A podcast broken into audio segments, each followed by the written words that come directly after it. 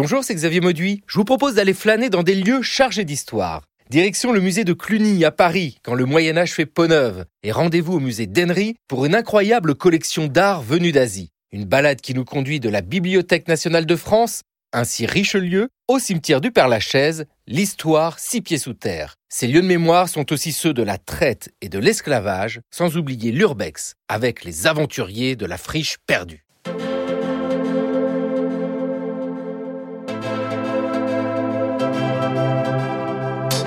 Le cours de l'histoire. Xavier Mauduit.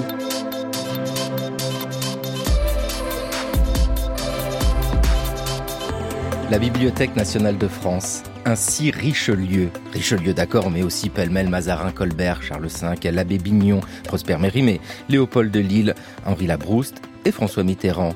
Ainsi Richelieu à Paris, mais aussi à Blois, Montpellier, Fontainebleau, des savoirs venus du monde entier, la Bibliothèque nationale de France, arsenal de plaisir, exceptionnel, grandiose, fascinante. Disons-le, c'est l'extase.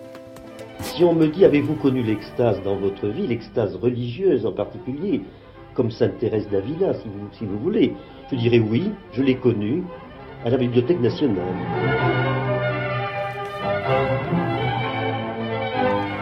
C'était Paul Gutte qui, comme Sainte Thérèse d'Avila, a connu l'extase à la Bibliothèque nationale. Jacqueline Sanson, bonjour. Bonjour, Xavier Mauduit. Vous avez connu l'extase à la Bibliothèque nationale? Oui, pendant 42 ans.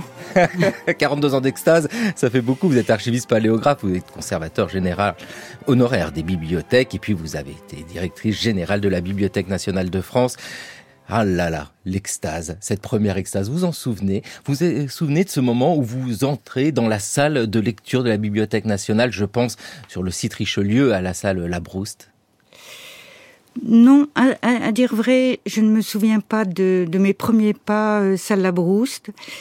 Euh, mais un peu plus tard, j'ai pris le virus euh, euh, et je, je, me souviens d'une rencontre avec la secrétaire générale, mademoiselle Kleindienst, Thérèse Kleindienst, et euh, qui, qui accueillait les nouveaux et qui leur faisait un discours de, de bienvenue assez fort. Euh, et ça, je m'en souviens très très bien. Mais il faut travailler la première entrée euh, d'un archiviste paléographe, comme vous dites, euh, à, la, à la BN ou à la BNF euh, se fait très tôt, puisque euh, quand nous sommes élèves, nous, nous, pouvons venir travailler à la bibliothèque. Donc j'ai un peu oublié ce temps-là, qui est très lointain, mais je n'ai pas oublié le temps de mes débuts comme jeune conservateur. Bono Blassel, bonjour. Bonjour. Vous êtes euh, conservateur général et vous êtes l'ancien directeur du département des livres imprimés et de la bibliothèque de l'Arsenal, parce qu'il faut le dire, hein, dès que nous parlons de la Bibliothèque nationale de France, nous évoquons le site Richelieu, le site François Mitterrand, mais il ne faudrait pas oublier l'Arsenal. Il ne faut pas oublier l'Arsenal, nous sommes, nous sommes bien d'accord. Pour euh, reprendre ce que vous disiez, moi je me souviens très bien quand j'ai pris mes fonctions la première fois à la dans la salle de la Brouste, dans la salle du département des imprimés, cette sensation de d'écrasement que j'ai eu un peu, euh, peut-être aussi une inquiétude personnelle, est-ce que je saurais faire face à toutes les difficultés qui se présentaient alors hein, parfois à l'époque? Mais voilà, c'est aussi un sentiment merveilleux.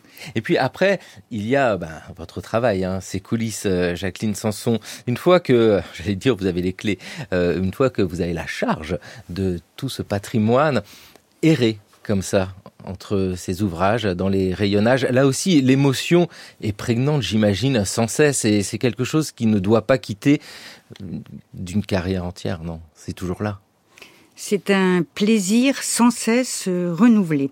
Vous parlez des livres, mais pas seulement les livres, les estampes, par exemple, euh, les estampes, les photographies, l'ensemble des collections petit à petit, on se les approprie. On a l'impression d'être chez soi, même si on ne connaît pas aussi bien que chaque spécialiste. Euh, on aime. On aime d'abord ce que l'on connaît, et puis après, progressivement, on aime tout. Oui, on aime tout, et dans le tout, il y a beaucoup de choses différentes dans les collections. Euh, Bruno Blassel, c'est très important de le souligner et c'est ce que montre aujourd'hui ce musée, disons-le, parce que c'est ainsi qu'il se présente tel que nous l'avons dans notre imaginaire. Mais pour moi, c'est beaucoup plus qu'un simple musée parce que c'est un patrimoine national, c'est un récit aussi euh, de notre histoire. Les collections de la Bibliothèque nationale de France sont très diverses. Ce ne sont pas que des livres. Ce ne sont pas que des, que des livres. Il y a une sorte de, de gourmandise à la Bibliothèque nationale au cours des, siècles. Elle, a commencé par les livres manuscrits et les livres imprimés, mais elle n'a cessé finalement d'accueillir des collections d'un autre type.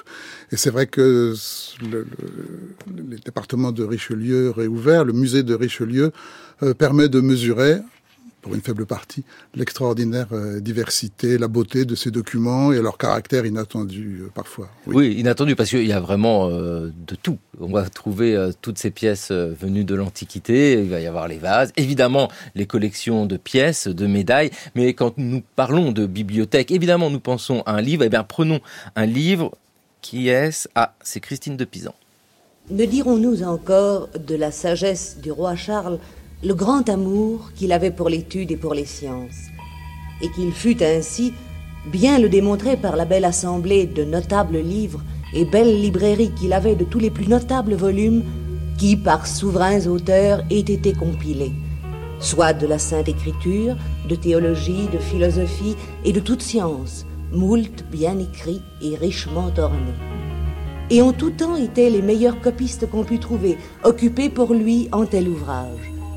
Et si le lieu où il étudiait était bien organisé et ordonné, ne convient pas demander, car il ne se pouvait rien trouver de mieux.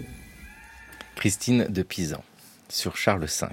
Yann Potin, bonjour. Bonjour. Que vient faire Charles V dans cette histoire? Ouh, ça fait longtemps qu'il, a, dont son, son, son, ombre pèse ou sa lumière pèse sur la Bibliothèque nationale, même si euh, ce n'est pas tout à fait en ligne directe. Bon, d'abord, il faut rappeler que Charles V, c'est un roi de France.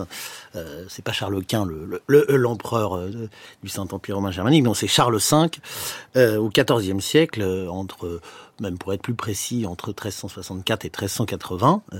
Et euh, il est connu dans la euh, pour être le grand ordonnateur de euh, d'une langue française officielle. Euh, on ne sait pas encore Villers-Cotterêts, mais c'est les prémices d'un certain nombre de grandes traductions où le français commence à devenir véritablement une langue de chancellerie et surtout une langue savante, au service évidemment d'un projet idéologique puisqu'il est euh, évidemment en concurrence avec le roi d'Angleterre. C'est on est en pleine guerre de Cent Ans. Bref, donc Charles V, effectivement, depuis euh, le XVIIe siècle et en fait surtout depuis le XIXe siècle, on lui attribue les origines de la bibliothèque nationale qui était effectivement la bibliothèque du roi avant 1789, mais qui dont les prémices euh, sont évidemment complexes, d'autant que euh, alors Charles V avait une bibliothèque au Louvre, une librairie, comme on le disait, comme le disait aussi et le rappelait Christine de Pisan. Euh, mais évidemment, c'était un, c'était une sorte de cabinet d'études où il n'y avait pas de lecteurs, sinon les plus proches favoris du roi. et effectivement, dans, on va dire, dans le, le, le le roman national de la Bibliothèque nationale, puisqu'elle a son propre roman, comme toutes les institutions, Charles V est le fondateur euh, de la Bibliothèque nationale. Bon, on peut en discuter, on peut en discuter longtemps.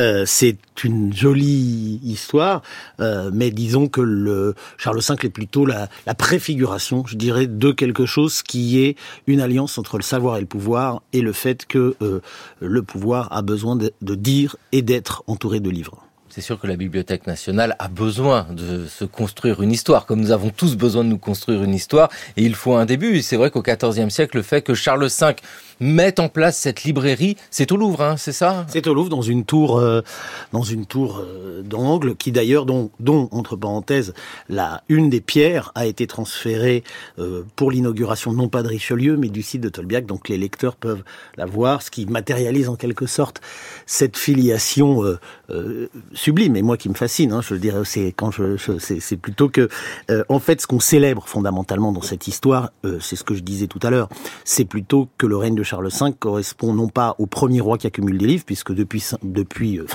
les rois ont toujours eu des livres, mais là, il y a un discours sur l'accumulation des livres, hein, c'est ce que disait Christine de Prix-Pisan, euh, ou d'autres idéologues du temps, euh, euh, je pense au songe du verger, qui dit « est beau trésor pour un roi d'avoir grand multitude de livres, trésor de sapiens, et la sapiens devient la justification d'une politique raisonnée, la sapiens, c'est-à-dire la sagesse. » Donc c'est la première fois véritablement que on, on fait un, on, on, on, fait du roi savant et du roi collectionneur de livres un, un objet de discours et surtout euh, à un moment donné où la langue française, je l'ai dit, devient une langue quasi officielle, ce qui signifie donc bien que la bibliothèque du roi, et ça c'est le sens de la BNF, on parlait d'extase ou on parlait de, de temple des lecteurs, c'est aussi un des sanctuaires de la langue française. Donc, malgré la diversité des collections, ce que la Bibliothèque nationale aussi euh, euh, célèbre, c'est l'inscription en quelque sorte euh, de la langue sur tous les supports d'information, quels qu'ils soient. D'ailleurs, on ne peut pas séparer la notion de pouvoir et de bibliothèque nationale telle qu'elle est aujourd'hui. Bruno Blassel, dans cette longue histoire, nous évoquons Charles V, le pouvoir et la librairie, sa librairie personnelle. C'est cette association aussi qui est intéressante et qui peut se lire là sur le temps très long qui peut se lire sur le temps très long, mais c'est vrai que la collection de Charles V n'est pas restée à la bibliothèque, même si on a essayé au-delà euh, dans les siècles suivants de la reconstituer, ce qu'on peut faire un peu en partie, mais qu'elle a été dispersée après sa mort. Et c'est seulement à partir du XVe siècle qu'il y a une transmission directe de la, des collections royales, j'allais dire de roi en roi au début et, jusqu'à aujourd'hui, à partir de Louis XI, disons, et de Charles VIII. Puisque nous voyageons, euh, nous pouvons évoquer ces lieux, effectivement. Après le Louvre et Charles V, la bibliothèque, vous nous dites, euh, bah, est royale, elle se déplace là encore. Oui, on a pu parler de, de bibliothèque un peu itinérante. Il faut dire qu'on a du mal à l'imaginer. C'est une bibliothèque qui tient dans, quelques caisses et elle pouvait donc euh, accompagner éventuellement en partie le, pouvoir, le, roi dans ses déplacements. Elle a donc été d'abord dans les résidences des rois de France, au bord de la Loire et à Blois notamment avant d'être rapatrié à Paris au XVIe siècle. Mmh. Que reste-t-il d'ailleurs euh, de cette collection Vous l'avez évoqué euh, en sous-texte, Bruno Blassel, la volonté presque de retrouver dans un idéal absolu ces premières collections, parce que parfois nous disposons d'inventaires de ces bibliothèques royales. Est-ce qu'on peut les retrouver? En tout cas, il y a tous ces éléments dans la bibliothèque euh, nationale d'aujourd'hui Oui, alors justement, précisément, le, le, le, le, lien de filiation a commencé tôt, puisque euh, sur l'un un des plus anciens inventaires de la librairie du Louvre de Charles V, il y a un ex-libris de François Ier qui, lui, avec l'ordonnance de 1537 euh, et, et Villers-Cotterêts, euh, la langue française, pour le coup, peut être considéré comme le vrai patron et la fondation du Collège Royal, devenu Collège de France, de cette politique entre savoir et livre, cette politique du savoir par les livres. Euh, et là, pour le coup, donc, cet inventaire, euh, manuscrit français 2700, euh, qui aujourd'hui, d'ailleurs, je crois, est numérisé sur Gallica, euh, mais c'est vrai que la première fois que je l'ai touché, ce fut une extase, mais c'était il y a 26 ans.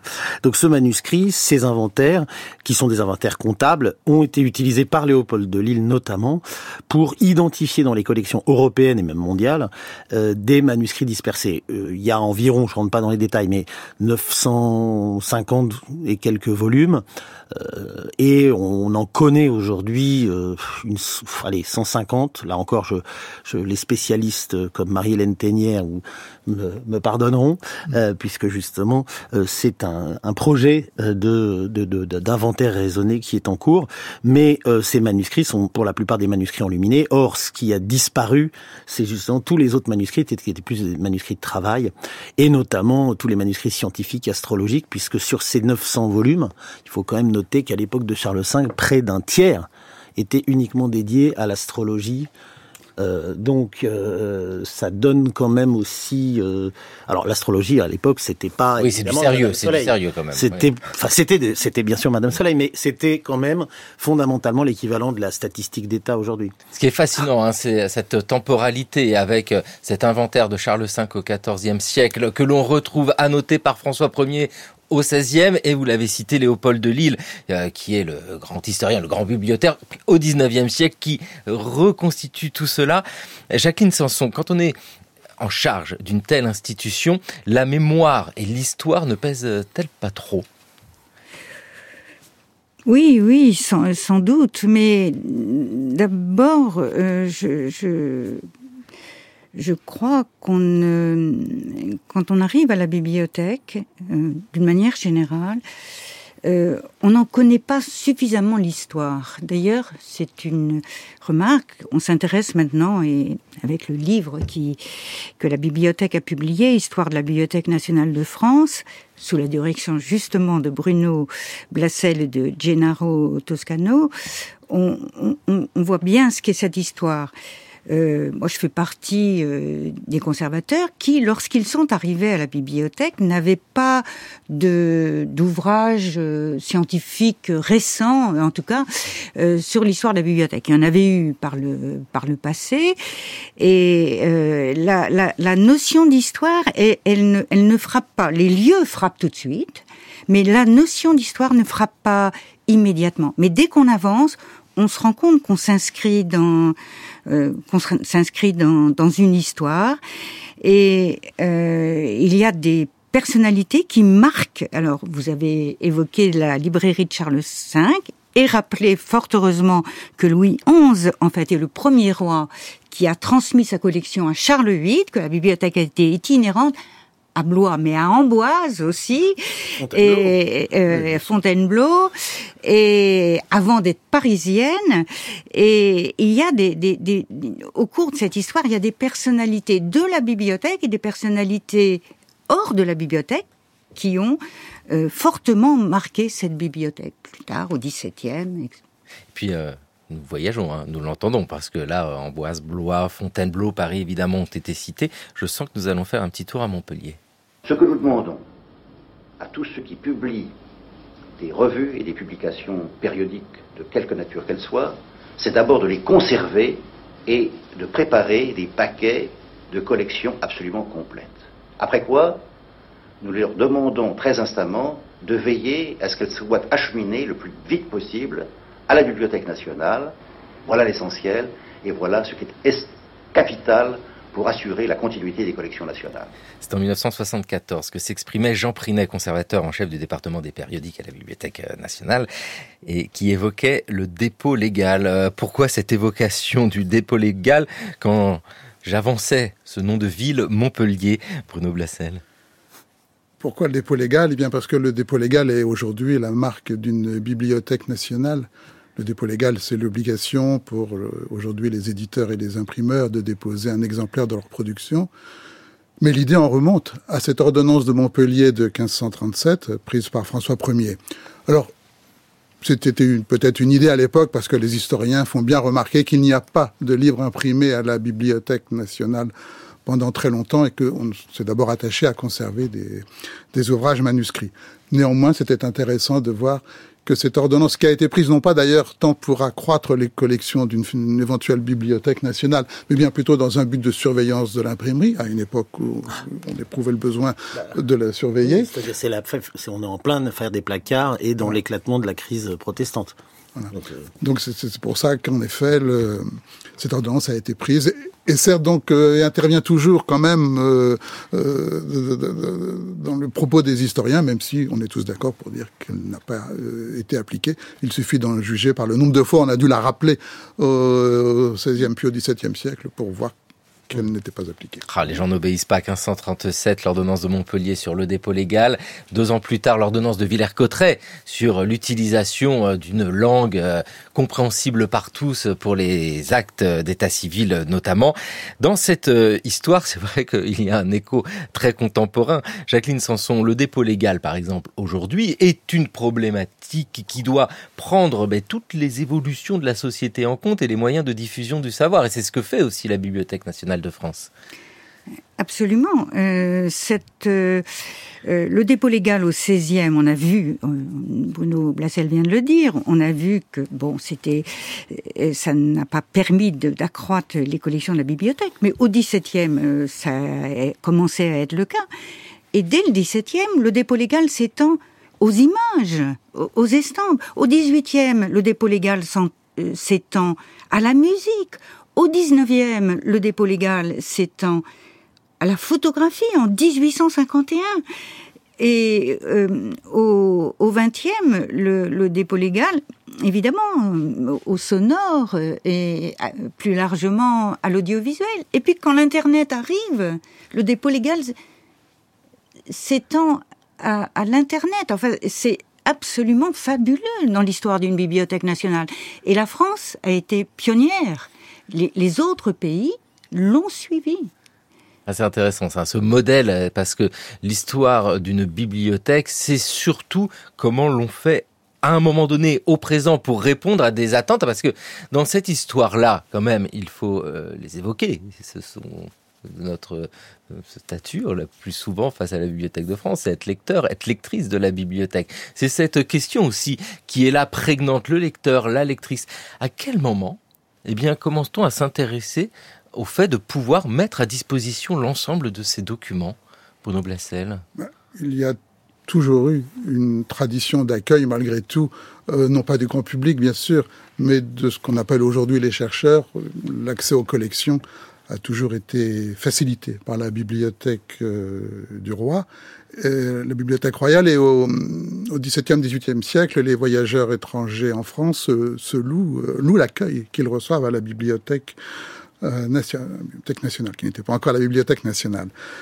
Le, mais les choses euh, devant l'afflux croissant évidemment des lecteurs et des documents, il a fallu s'organiser et à partir de, du XVIIIe siècle, enfin de la fin du XVIIe ou du début du XVIIIe, il a fallu une organisation un peu plus rationnelle des choses. On a créé euh, sinon des salles de lecture, tout du moins des conditions d'accueil euh, bien meilleures, en distinguant les, les, vrais lecteurs des simples curieux qui venaient peut-être pour admirer euh, les lieux ou de belles images. Mais voilà, ça a été ça a été progressif. Mais ce que je voulais euh, juste redire un mot, c'était à propos du dépôt légal euh, qu'évoquait euh, Jacqueline Sanson.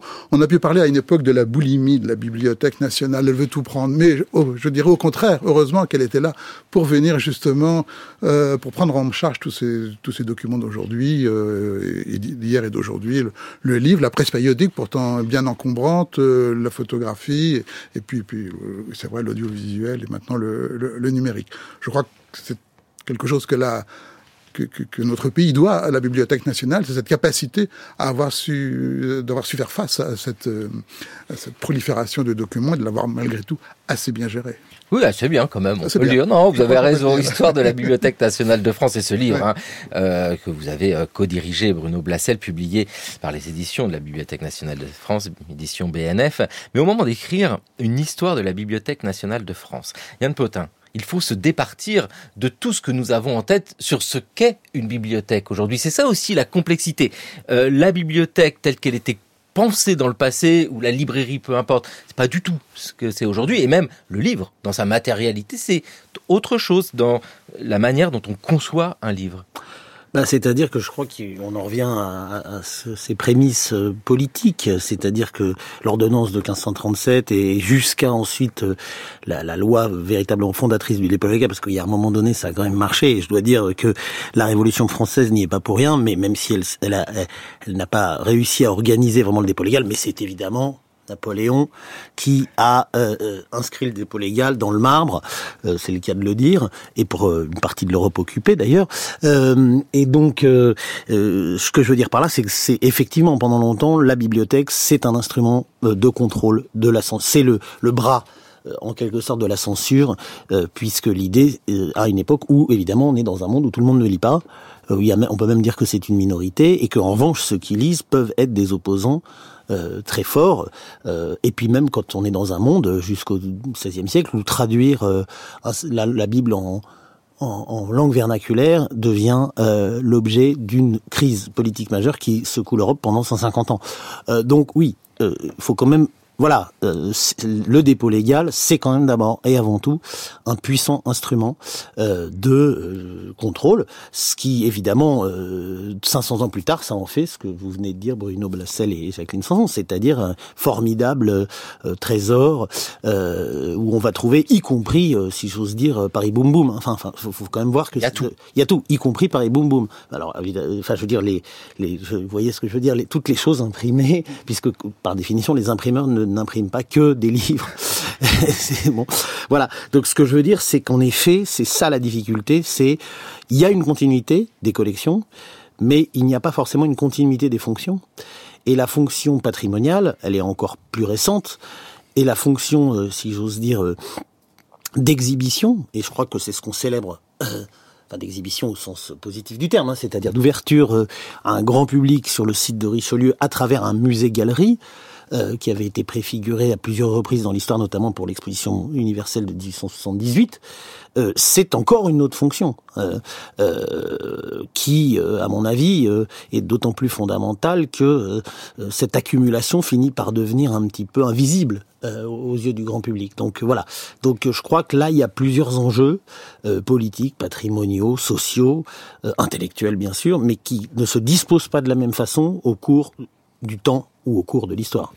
On le voit dans ce musée sur le site Richelieu à Paris, cette accumulation de collections, combien ces œuvres, que nous considérons comme des œuvres aujourd'hui, sont en fait de véritables outils de pouvoir. Bruno Blassel, on va retrouver, alors euh, là, tous les noms donnés à ces objets euh, sont des constructions, mais le trône de Dagobert, on va retrouver... Que, fait-il à la bibliothèque ben voilà, Pourquoi trouve-t-on le trône de Dagobert euh, qui a mis sa culotte à l'envers bah Pourquoi est-il à la bibliothèque? Grâce à la Révolution française. Ah bah merci. grâce à la Révolution française, comme la moitié des collections de la Bibliothèque nationale actuelle. C'est pour ça que on dit que la Bibliothèque nationale a, a, pas la moitié, mais la moitié, ou plutôt la Révolution française a fait doubler les collections de la Bibliothèque royale. Voilà, par confiscation. Euh, et là, en l'occurrence, ce sont des dépôts, des trésors de Saint-Denis et de la Sainte-Chapelle, le Grand Camé d'Auguste, qui ont, sont venus alimenter ce qui est devenu le département des médailles inscription, qui lui pour le coup était très Louis XIVien. Hein, quand Louis XIV a créé l'Académie des inscriptions et médias, il lui fallait un médaillé euh, officiel. Euh, et c'est une partie euh, souvent un peu méconnue, mais très très importante parce que là on est au cœur de la représentation du roi. Hein, c'est la l'hostie sacrée de la monnaie royale qui se joue. Hein. c'est quelque chose qui est très très, c'est beaucoup plus que politique. Bref, mais pendant la Révolution française, il se trouve qu'on a créé un cabinet des antiques qui en fait était un, un peu en concurrence avec le Louvre, faut bien le dire. Euh, euh, et qui est même assez resté long, qui est resté assez longtemps en concurrence avec le Louvre et qui avait aussi plein de statuettes antiques et qui a récupéré des, de tous les dépôts révolutionnaires venant des églises, etc., un certain nombre de pièces majeures et symboliques.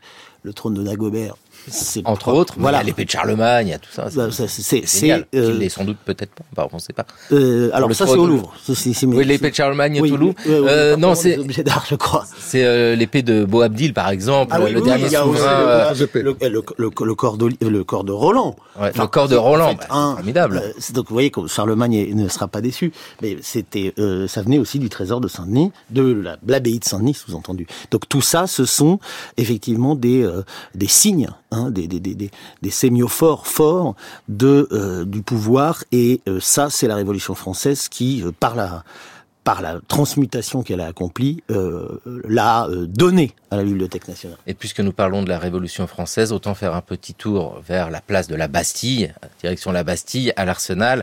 Bruno Blassel, l'Arsenal aussi, c'est ça qui est fascinant, c'est que c'est une histoire, l'histoire d'un lieu, bien sûr, et l'histoire d'une collection. Là aussi, la Révolution est importante pour enrichir les collections. Oui, en fait, la Révolution française a entrepris des confiscations dans tous les, établissements religieux et a euh, créé de grands dépôts littéraires dans lesquels les bibliothèques publiques euh, soient, déjà existantes, comme la bibliothèque du roi, soit en cours de création, comme la bibliothèque de l'Arsenal, ont pu prélever, euh, parfois assez largement, euh, comme, comme, on le disait tout à l'heure, ont pu prélever des, des, archives ou des, ou des livres, des ouvrages ou des manuscrits euh, précieux. Mm. C'est ainsi que les, les collections de l'Arsenal se sont notablement enrichies, et aussi avec les archives de la Bastille, comme oui, si je peux me permettre, parce que ça c'est quand même un joyau de, de, particulier, puisqu'on pourrait se demander pourquoi les, un fonds aussi important qui contient les archives de la lieutenance de la police générale euh, du, de, de, Paris, euh, euh, du, du 18e, enfin du 17e, 18e, euh, s'est retrouvé là. Eh bien, figurez-vous que dès le 16 juillet 1789, il y a une commission qui trie les papiers de la Bastille, où on se rend compte qu'il y a plein, plein de choses, et que très vite, il y a un comité de quartier qui dit que, puisque la Bastille va être détruite, il faut que les archives restent à proximité. Et si les archives de la Bastille n'ont pas rejoint les archives nationales, qui se créent à ce moment-là, alors qu'elles auraient dû le faire, hein, c'est pour des raisons, je dirais, presque de transmutation euh, du monument disparu. Et de fait, face à la bibliothèque de l'Arsenal, vous avez les rares vestiges, j'invite tous les, parisiens et non parisiens à y avoir, de la Bastille. Donc, quelque part, les archives de la Bastille, qui sont dans un contenant particulier à la bibliothèque, sont le trésor de la nation, puisque je vous rappelle que quand même la Bastille libérée, c'est l'acte de naissance de la nation ce qui tombe bien puisqu'on parle de bibliothèque nationale. Et ayons malgré tout une pensée pour vos collègues conservateurs du département des manuscrits, euh, des manuscrits enluminés, au moment d'évoquer la Révolution française, parce que bien sûr, les collections étaient énormément enrichies. Euh, il y a eu des disparitions, notamment, je pense à des reliures médiévales, euh, tout en or, tout en pierre, qui ont été, bon, bah voilà, un petit peu arrachées parce que l'or c'était intéressant. Il faut pas non plus voir la Révolution comme un phénomène absolument majestueux pour le patrimoine. Et il y a aussi cette part-là. Oui, je dirais quand même qu'il n'y a pas eu de, la, révolution qui a parfois en effet été un peu iconoclaste n'a pas du tout été à la Bibliothèque nationale. Et les collections de, donc de la BN ont parfaitement traversé ces périodes agitées euh, Je pense au trésor de, de Saint-Denis, par exemple. voilà, c'est là où. Ah, mais c'était avant, ah avant d'arriver à la bibliothèque. Oui, et puis et puis surtout là, euh, il y a d'abord une masse, c'est-à-dire que quand même là, là, tout ça étant la conséquence quand même d'un, de la, de, pas du tout d'un geste iconoclaste, hein, mais de la vente des biens nationaux, hein, de pour mm. essayer justement de sauver euh, l'État royal de sa banqueroute, hein, le décret du 2 novembre 1789. Donc, insistons bien que tout ça n'a strictement rien de révolutionnaire comme on l'entend aujourd'hui. C'est véritablement une solution financière. Or, les églises étaient gorgées d'une accumulation qui, de toute façon, a servi avant tout à éponger euh, la banqueroute dans laquelle la royauté avait mis euh, la France. Et puis, euh, nous voyons ces trésors hein, sur le site Richelieu au musée, c'est absolument exceptionnel hein, de voir euh, ces reliures en or serties euh, de pierre et d'imaginer euh, ben, ces manuscrits et c'est fascinant parce qu'on fait quelques pas et on en a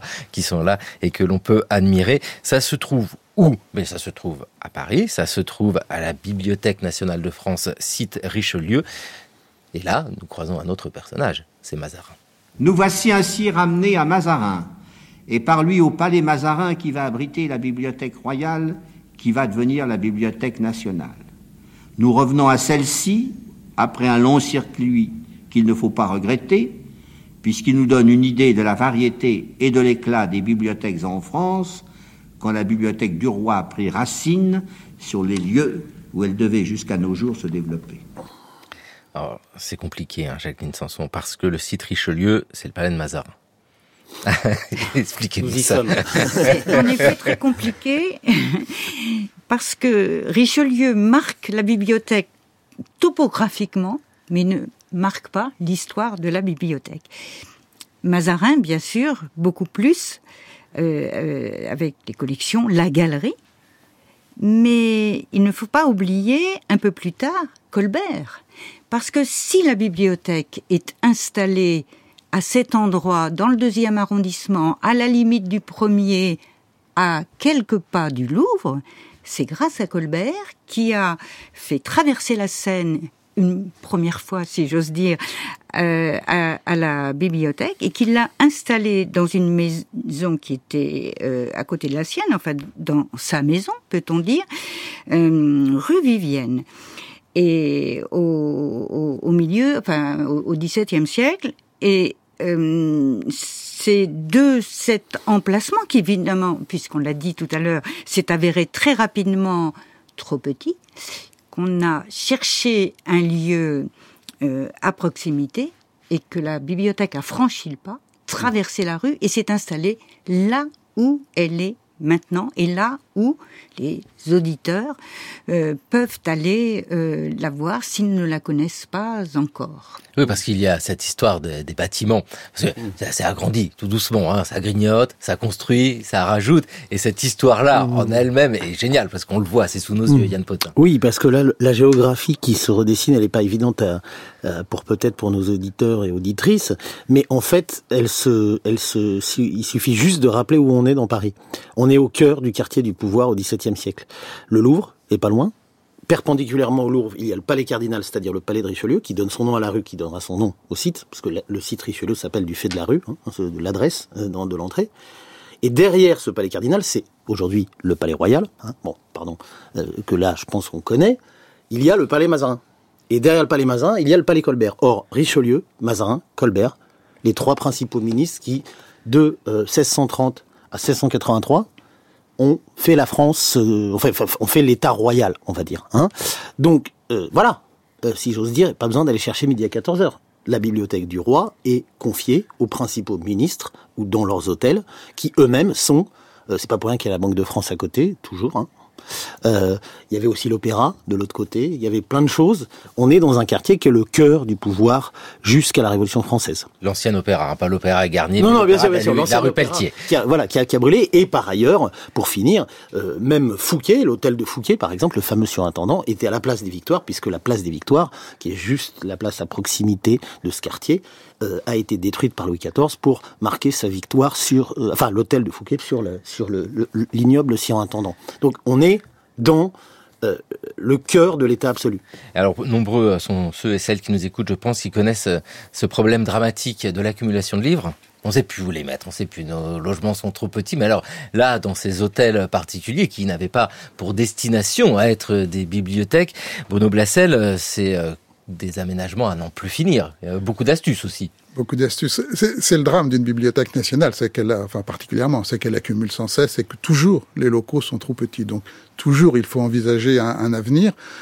Effectivement, le déménagement dans l'ancien palais de Mazarin a résolu le problème pour euh, euh, pour quelques dizaines d'années, mais rapidement on s'est dit il faut peut-être construire ailleurs une grande une grande bibliothèque, une bibliothèque nationale. Et dans l'histoire de l'établissement, on a cessé d'envisager des constructions plus ou moins euh, réalistes, de chercher des emplacements pour la bibliothèque du roi on a souvent pensé la transférer au Louvre, finalement ça ne s'est pas fait. Mais on avait aussi envisagé, euh, effectivement, il y a eu la place des Victoires, il y a eu euh, la place Bellechasse, il y a eu le parvis Saint-Sulpice. Enfin, il y a eu tout au long de son histoire des, des, des beaucoup beaucoup mm. de d'objets, euh, enfin de, de, de, projets, alors que la Bibliothèque nationale, elle n'a jamais pu jusqu'à une date récente euh, s'installer dans des locaux construits spécialement pour elle. Elle a toujours dû s'adapter à d'anciens d'anciens palais, alors le, le, le, palais de Mazarin notamment. Mais voilà, c'est seulement quand on a construit la bibliothèque à mm. Tolbiac qu'on a enfin construit une bibliothèque oui, pour être bibliothèque. Une vraie bibliothèque. Oui, non, juste pour, pour ajouter ce que disait Bruno Blassel, euh, en effet, le Louvre, là encore, c'est la convention qui, euh, c'est très politique, parce que ça, ça reste politique, qui se dit que sous ses yeux, puisque la convention siégeait au Palais des Tuileries, donc le, la partie manquante du Louvre, euh, qui estime que donc la Bibliothèque nationale doit être au cœur du centre névralgique du pouvoir, et Napoléon, évidemment, caressera aussi ce projet, n'est-ce pas? Je dis ça parce que nul n'est censé savoir que Napoléon aimait ignorer pardon que Napoléon euh, aimait les livres. Vous verrez d'ailleurs dans le livre un, texte de Charles Éloi Vial à ce propos. Euh, adorait les livres euh, et donc effectivement il était très attentif, mais évidemment dans sa, suractivité, il n'a finalement pas euh, accordé un bâtiment à la bibliothèque. Euh, euh Allez-y, Bruno Mais, mais jusqu'à la reconstruction par la Brouste, euh, à laquelle on viendra peut-être à partir de 1858, eh bien, la, la Bibliothèque nationale, le, le, Louvre a été envisagé et on a cessé donc de réfléchir à de nouveaux, de nouveaux emplacements. Oui, voilà, parce que ce n'est pas Napoléon Ier mm. qui fait la Bibliothèque nationale, en tout cas le bâtiment rue Richelieu, c'est son neveu, c'est Napoléon III, c'est le Second Empire, Bruno Blassel. Là aussi, c'est toute une conception de la bibliothèque, mais ici nous avons la construction, donc dans ces années 1860, d'un lieu, mais qui est destiné à être une bibliothèque qui se rajoute à ce qui existait déjà. C'est pas une bibliothèque créée de rien, on rajoute quand même. Et il y a une avancée euh, majeure. Et la salle de lecture, la Brouste, euh, qui est merveilleuse, eh bien, c'est euh, de ces années-là. Voilà. Euh, on peut dire que la, la Bibliothèque nationale que, que beaucoup d'entre nous ont connue euh, dans leurs études, elle s'est vraiment mise en place sous le Second Empire, sous l'action énergique de Napoléon III qui, qui s'intéressait quand même d'assez près à la question et qui avait nommé euh, à la tête de la bibliothèque des réformateurs et, euh, et un architecte, Labrouste, qui avait déjà construit la bibliothèque Sainte-Geneviève avec, avec succès, puisque c'est une très très belle bibliothèque aussi, bien sûr, et qui donc dispose quand même d'une marge de manœuvre pas immense, mais une marge de manœuvre quand même pour construire une nouvelle bibliothèque avec une grande salle de lecture et avec des magasins. Pour cela, il a eu le droit de faire quelques démolitions, mais pas tout quand même. Il a été contraint par le passé et par un espace quand même qui n'était pas euh, immense. Oui, parce que voilà, l'espace demeurait limité, ce palais Mazarin avec tous ses ajouts du 19e siècle. Jacqueline Sanson, cette bibliothèque, ce que nous appelons aujourd'hui le site Richelieu, qui longtemps était la BN, euh, c'est un peu un labyrinthe Parce que la belle salle de lecture La Brouste, c'est une chose, la salle ovale, celle des périodiques, en est une autre. Pour les lecteurs, les lectrices, formidable, c'est clair. Mais alors, dans les coulisses, c'était compliqué oui, ça, ça, l'était, mais finalement, euh, ça l'était pour les lecteurs plus que pour le pour le personnel.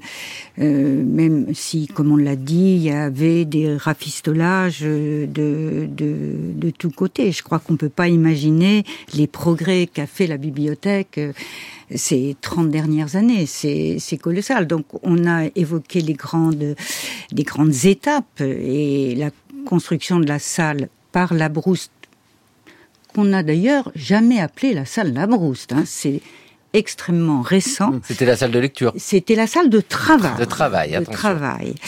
Et on a construit cette, euh, ensuite cette autre salle, la salle ovale, qui était un peu en, en, second. Euh, il fallait aller la chercher derrière un grand escalier.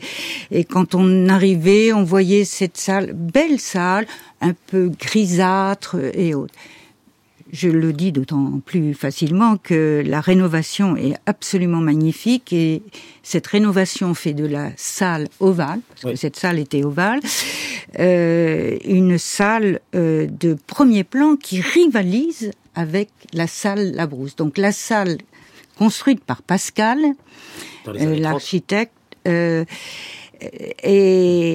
est, très différente, mais elle est absolument magnifique les, débuts de la construction de cette seconde salle, cette grande salle, qui avait été prévue pour être une salle publique, hum, les débuts remontent à la fin du 19e siècle, 1897. Donc on commence à, construire cette salle après avoir racheté l'angle qui manquait à la bibliothèque, donc après avoir fermé le quadrilatère, on commence à construire cette salle mais ce n'est pas une période faste pour la bibliothèque. Et elle n'a pas les crédits pour faire avancer les travaux à un rythme soutenu. Et là, cette fameuse bibliothèque va mettre plus de 30 ans ou 35 ans même à, à, à voir euh, à voir le jour. Et quand on l'imagine comme une salle publique tout à fait au début, euh, dans les années 1900, enfin 1897 et jusqu'à la guerre 14, elle doit être cette salle publique. Donc ça, euh, ça donnait le, le schéma suivant une salle pour les savants, la salle de travail ou salle la brousse, et une, euh, une salle pour le grand public, la salle, euh, la salle ovale. Le temps de construction est tellement long que la bibliothèque change d'avis, change de cap, et pendant la guerre, déjà, guerre 14-18, euh, on, on, se dit euh, mais non, la salle publique, ça, ça ne va pas. Euh, on est en train de construire des bibliothèques dans Paris. Donc euh, l'évidence euh, d'une salle pour le grand public euh, disparaît et on se demande ce qu'on va en faire. Et comme l'a dit Bruno tout à l'heure, dans une bibliothèque, la bibliothèque s'accroît, mais la problématique est plus aiguë encore avec la presse. Ah C'est bah la presse qui fait euh, qui fait exploser tout. Beaucoup plus encore que le livre. Et, et donc, euh, eh bien, les, la, la, bibliothèque décide de, euh, de consacrer cette euh, salle aux périodiques. Hein. Les périodiques, c'est la presse quotidienne, la presse hebdomadaire, euh, la, et, et, donc et elle est, la, la, salle est terminée en 1932, donc 35 ans. En 1932, on ne l'ouvre pas euh, tout de suite et c'est euh, le président de la République, Albert Lebrun, qui l'inaugure en 1936. Et voilà, avant la guerre, du temps de Julien Quint, qui est une des grandes personnalités, on a parlé de Léopold de Lille, et Julien Quint est une, personnalité majeure de, la bibliothèque, et c'est euh, juste avant la guerre, on peut considérer que la physionomie que certains d'entre nous ont connue quelques années plus tard est à peu près déjà là. Oui, parce que c'est cette histoire hein, qui est racontée dans Histoire de la Bibliothèque nationale de France, publiée par BNF Éditions. Euh, une histoire sur le temps très long, mais une histoire, comme vous venez de l'évoquer, Jacqueline Sanson, qui est aussi à côté de l'institution, à côté des enjeux, de pouvoir une histoire presque matérielle euh, de ces lecteurs, de ces lectrices qui venaient, où on allait, comment comment faire, euh, Bruno Blassel? C'est très important ça aussi. Enfin, euh, en effet, pour reprendre ce que vient de dire Jacqueline Sanson, c'est un peu la question de savoir à qui s'adresse une bibliothèque nationale. Est-ce que c'est pour tout le monde, avec son nom national, ou est-ce que c'est seulement pour quelques lecteurs privilégiés, du moins que, que, certains considèrent comme privilégiés, parce qu'ils ont accès à la salle de travail? Et c'est un débat qui à partir de la Révolution, parcourt sans cesse euh, l'histoire de la bibliothèque et qu'on retrouve tout le temps dans la presse où les plaintes contre les mauvaises conditions d'accueil du public, contre la cohabitation entre des travailleurs qu'on jugeait sérieux, les vrais chercheurs, et puis un public dont on considère qu'il ne venait là que pour se chauffer. Enfin, il y a toute une littérature là-dessus. Ah, les calorifères sont magnifiques. Voilà. On a envie d'être à côté, il fait chaud. Oui, on, installe les premiers en 1840, mais avant, il paraît qu'il faisait très froid dans la, dans la salle de lecture de la bibliothèque. Et je crois que la, la Bibliothèque nationale a souvent eu, plus ou moins bien peut-être, mais euh, le souci de concilier tous ces publics en faisant des journées, des journées particulières dans la semaine, c'était le mardi ou le vendredi où les curieux pouvaient déambuler dans les galeries pour voir les, euh, les, les, curiosités archéologiques ou autres, ou même euh, manuscrites de, de, la bibliothèque. Après, en construisant cette salle publique dont parlait Jacqueline Sanson, et peut-être même aussi au XXe siècle, quand elle collabore activement à la création de la bibliothèque publique d'information. Euh, c'est vraiment extrêmement important. Et j'allais le centre Pompidou, le hein, centre Pompidou, voilà. Et, et j'allais dire, mais on peut peut-être revenir dessus. Et j'allais dire aussi dans le projet de Tolbiac où il y a tout de même euh, différents niveaux de, de salles de lecture, mais avec des collections pour différents publics. Voilà, le rez-de-jardin pour les chercheurs et puis le reste pour tous les publics. Le haut-de-jardin. Le, haut-jardin pour voilà le, les grands publics. Oui, je voudrais juste, pour rebondir sur ce que venait de dire Bruno Blassel, il y a une chose très importante, c'est qu'au départ, le terme bibliothèque nationale, sous la Révolution française, donc puisque c'est là où il surgit, euh, en 1791 et par là, euh, est un terme générique. Il devait désigner toutes les bibliothèques publiques. Et bon, très vite, c'est devenu la nationale, mais la Bibliothèque nationale, jusque à la grande réforme euh, euh, lancée par François Mitterrand euh, à l'époque de l'administration d'Emmanuel Loira Ludiris, qui n'a pas toujours été d'ailleurs de tout à fait de tout repos sur le plan politique, la Bibliothèque nationale était la tête de pont de tout le réseau des bibliothèques publiques de France, pas simplement en inspirant ici ou là ou en aspirant d'autres bibliothèques, mais en étant tout simplement la ligne donnant la ligne, c'est, je veux dire, on peut même dire que la direction des bibliothèques euh, et euh, la Bibliothèque nationale ont longtemps été, pour ainsi dire, confondues. Donc voilà la raison, c'est-à-dire que, et, c'est, je trouve que Jacqueline l'a magnifiquement expliqué, c'est-à-dire que qu'est-ce qui s'est passé entre la fin du 19e et les années 30 Eh ben, la politique culturelle de la France, comme s'est mis en place et que donc euh, on a commencé à investir dans ce qui deviendrait plutôt la lecture publique. Et ça va en effet symboliquement à Paris jusqu'en 1977 la bibliothèque publique d'information euh, qui là pour le coup est un lieu extrêmement fréquenté. Et d'ailleurs c'est Michel Melot euh, qui, qui était conservateur du département des estampes qui est à l'inspiration de cette enfin qui a participé disons il n'est pas le seul bien entendu le rapport fondateur de cette BPI que nous avons tous fréquenté. Voilà, Beaubourg, hein, le centre Pompidou, qui est un lieu euh, exceptionnel aussi pour l'accès au savoir. Nous sommes le 14 juillet 1988. Ah bah tiens, le défilé vient de se terminer. Bonjour les légionnaires. François Mitterrand prend la parole. Je veux que soit entreprise la construction et l'aménagement de l'une des ou de la plus grande et de la plus moderne bibliothèque du monde. Alors je veux une bibliothèque qui puisse prendre en compte toutes les données du savoir, dans toutes les disciplines, et surtout qu'ils puissent communiquer ce savoir à l'ensemble de ceux qui, qui cherchent, de ceux qui étudient, de ceux qui ont besoin d'apprendre. Toutes les universités, les lycées, tous les chercheurs, j'en ai l'ambition et je le ferai. Et il l'a fait. C'était le 14 juillet 1988, François Mitterrand qui annonçait la construction de la Bibliothèque nationale de France, le site qui s'appelle depuis euh, François Mitterrand. Jacqueline Sanson, nous avons tous fait des déménagements. Hein. Quelques jours les cartons, on appelle des amis. Bon, euh, c'était hallucinant cette annonce-là pour vous euh, au cœur de la Bibliothèque nationale, même d'imaginer le déménagement des collections. Oui, l'annonce du président de la République a été une véritable surprise. Emmanuel Leroy-Ladurie, qui était l'administrateur général de la bibliothèque à ce moment-là, donc nous sommes en juillet 1988, euh, n'était pas au courant. Enfin, ça a été une surprise et on ne savait pas exactement ce que ça voulait dire. Est-ce qu'il faut, on va déménager? Est-ce qu'on va créer autre chose euh, de totalement nouveau? D'ailleurs, la question s'est posée. On s'est dit, est-ce qu'on va emporter tous les livres? Est-ce qu'on va partager? Est-ce qu'on va arrêter? Il y a eu trois dates justement.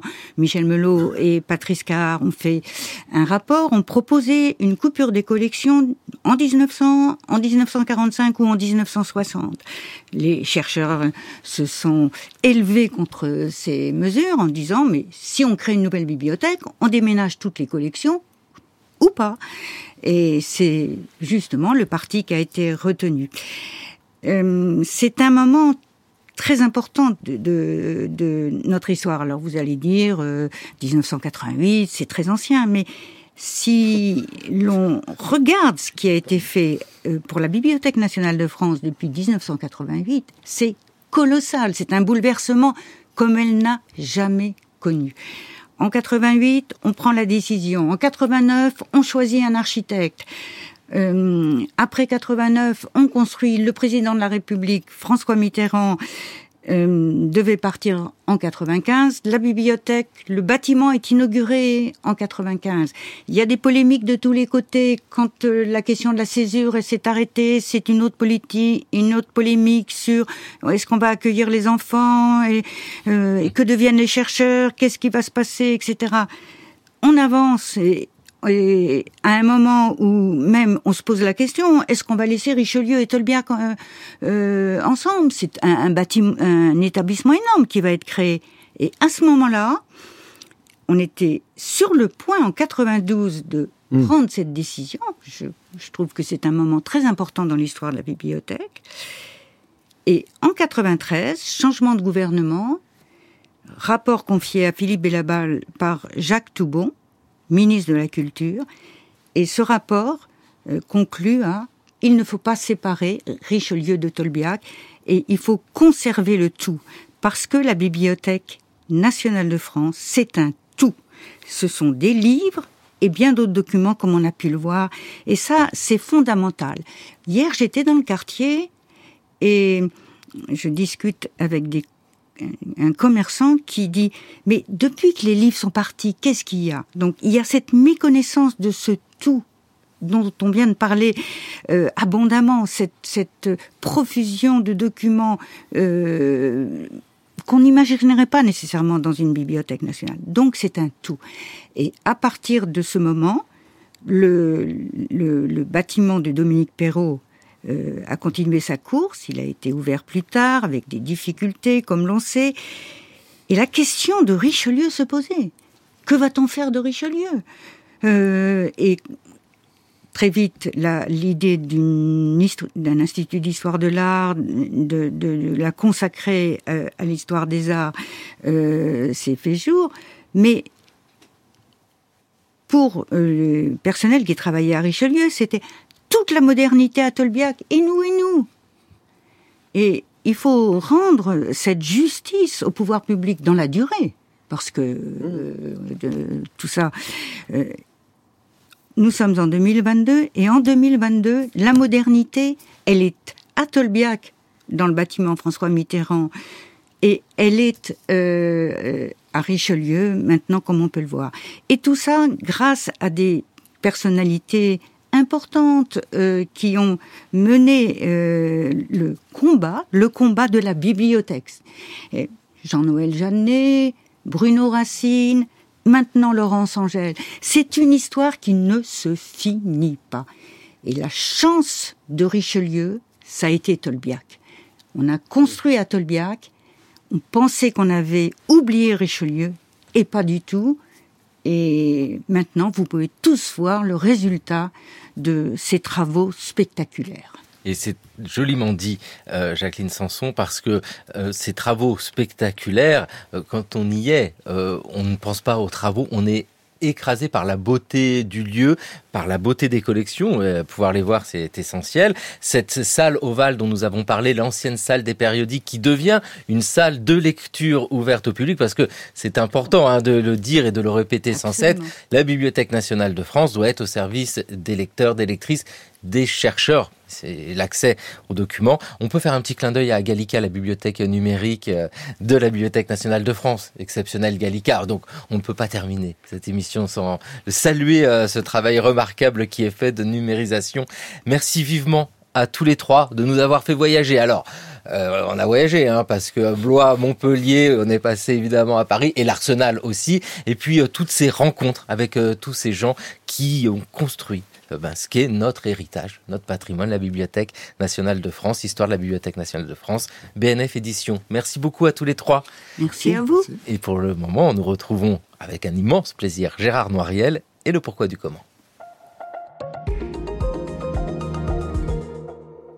Pourquoi dit-on parfois que Clémenceau fut un horrible macho?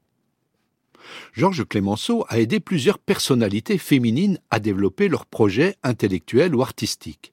En octobre 1870, quand il était maire de Montmartre, il a exprimé publiquement son admiration pour l'engagement de Louise Michel, qui s'efforçait d'instruire les enfants pauvres ou abandonnés de la capitale. Lorsqu'elle fut déportée en Nouvelle-Calédonie, pour avoir participé activement à la Commune de Paris, Clémenceau continua à lui écrire et lui adressa même des mandats. Sur le plan politique, Clémenceau a fréquemment défendu la cause des femmes.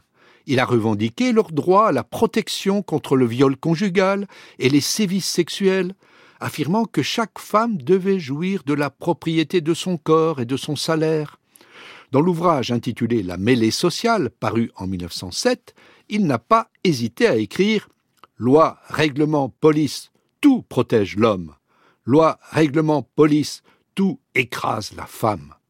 Rares étaient à l'époque les politiciens qui tenaient des discours aussi proches des revendications féministes. Comment peut-on, dans ces conditions, affirmer que Clémenceau fut un vilain misogyne? Celles et ceux qui soutiennent cette thèse mettent en avant la contradiction entre les discours de l'homme public et les comportements de l'homme privé. Lors d'un séjour aux États-Unis, Georges fit la connaissance de Marie Plumer, une jeune femme de 17 ans qu'il épousa en 1869. Trois enfants sont nés de cette union, mais Clémenceau ne mena pas pour autant une vie d'époux exemplaire.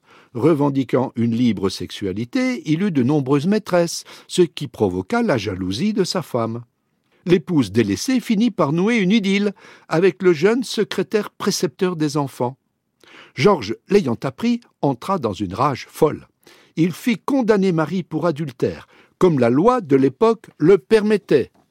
Elle se retrouva en prison parmi les voleuses et les prostituées. Il obtint ensuite le divorce au tort de sa femme, ce qui la priva de la garde de ses trois enfants et aussi de sa nationalité française. Clémenceau parvint aussi à la faire expulser de France comme étrangère condamnée pour délit de droit commun. Il paraît qu'il alla jusqu'à brûler devant ses enfants les photographies et les lettres de son ex-femme avant de briser rageusement le buste en marbre de Marie qui trônait sur la cheminée. Nous avons là un symptôme d'une époque où la profession politique était intimement reliée à l'identité masculine.